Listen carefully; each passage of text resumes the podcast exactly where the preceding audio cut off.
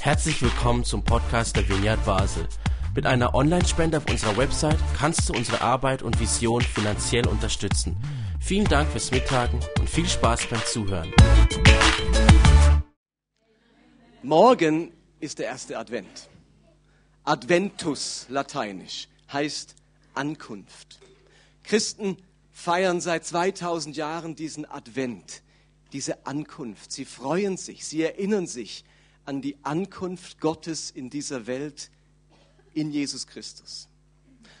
Und Gott kommt in diese Welt in Christus nicht, weil er Ferien hat oder nichts Besseres zu tun hat oder mal Stippvisite machen will auf dieser Welt.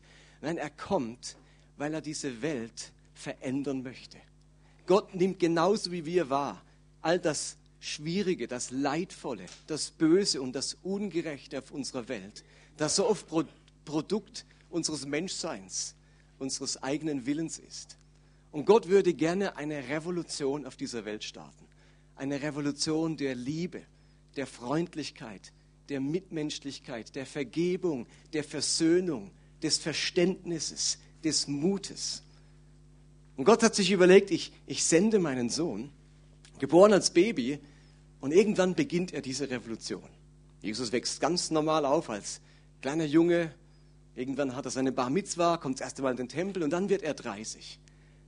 Und jetzt beginnt diese Revolution. Die Bibel nennt das das Reich Gottes kommt. Klingt so fromm, heißt nichts anderes wie jetzt beginnt Gottes gute Herrschaft.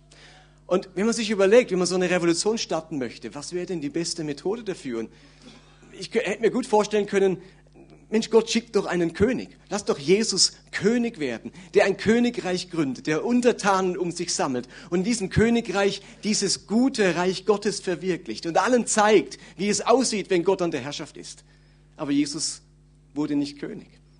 Oder er hätte Jesus als General senden können, der eine Armee zusammenstellt, eine Armee des Guten, die alles Böse von unserem Planeten vertreibt und gute Zustände herrichtet. Aber Jesus kam nicht als General.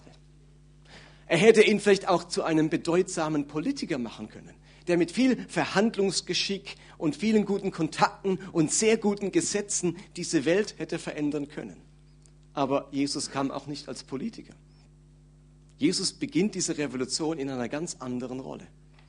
Jesus wird jüdischer Rabbiner. Rabbi, Rabbi Jesus, ist ein hebräisches Wort und heißt auf Deutsch Lehrer. Könnt ihr euch das vorstellen? Gott will die Welt auf den Kopf stellen, alles zum Guten wenden und beginnt die Revolution, indem er einen Lehrer schickt. Das äh, wertet den Berufsstand jetzt gerade sehr auf. Jesus wird Lehrer.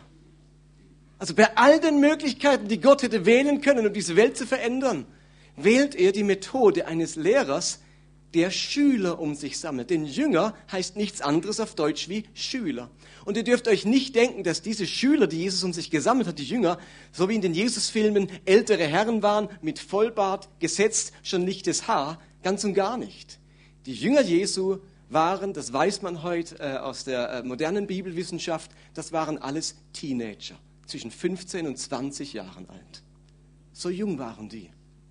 Und Steht die Methode, die Gott wählt, ist, ein Lehrer kommt und unterrichtet Schüler, lernbegierige, neugierige, wissbegierige, nachahmungsbegierige Schüler, die Welt zu verändern. Und mancher Lehrer, der vielleicht denkt, ja, schön wäre es, wenn Schüler lernbegierig und wissbegierig wären. Aber steht ja, zur Zeit Jesu waren sie das.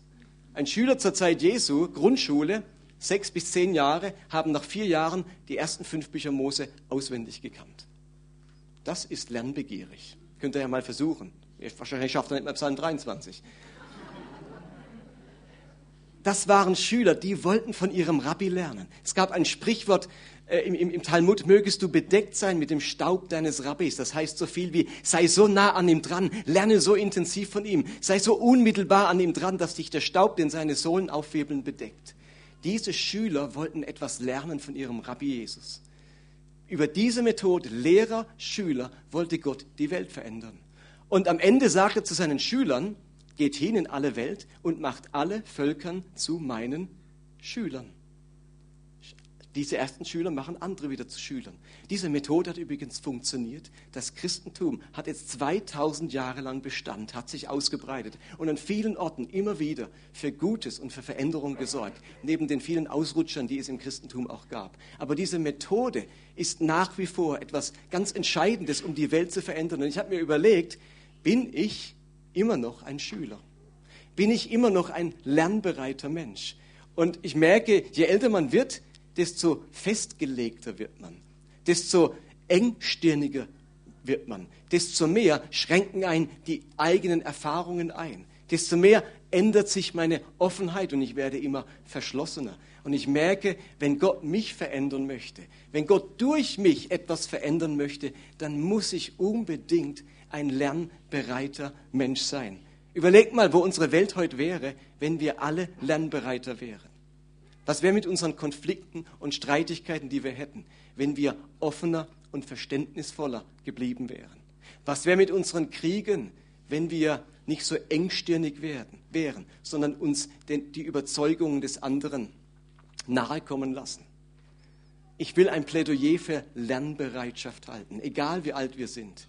Ich entdecke in unserer Welt, auch in unserer Politik, anhand von so vielen Konflikten in unseren eigenen Ländern und international, dahinter die Ursache von unglaublich viel Engstirnigkeit, von Vorurteilen, von festgelegten Meinungen, von innerer Unbeweglichkeit.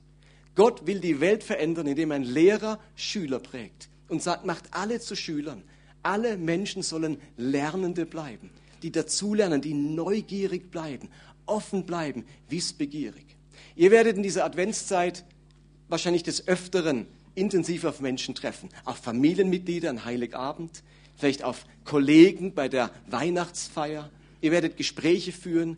Und ich wünsche uns, dass wir in diesen Momenten geprägt sind, in diesen Gesprächen, dem Gegenüber von Offenheit, von Verständnis, von Lernbereitschaft, von der Bereitschaft zuzuhören, sich mit Fremden und Andersartigen auseinanderzusetzen. Wenn Menschen sich das bewahren, dann können wir so viel Streit, so viele Konflikte, so viel Engstirnigkeit vermeiden. Und unsere Welt wird tatsächlich zu einem besseren Ort. Das fing damals an, im Advent, als dieser Jesus kam, Rabbiner wurde, Schüler um sich sammelte und bis heute Schüler sammeln möchte. Ich wünsche uns das allen in dieser Weihnachtszeit, offen und lernbereit zu bleiben.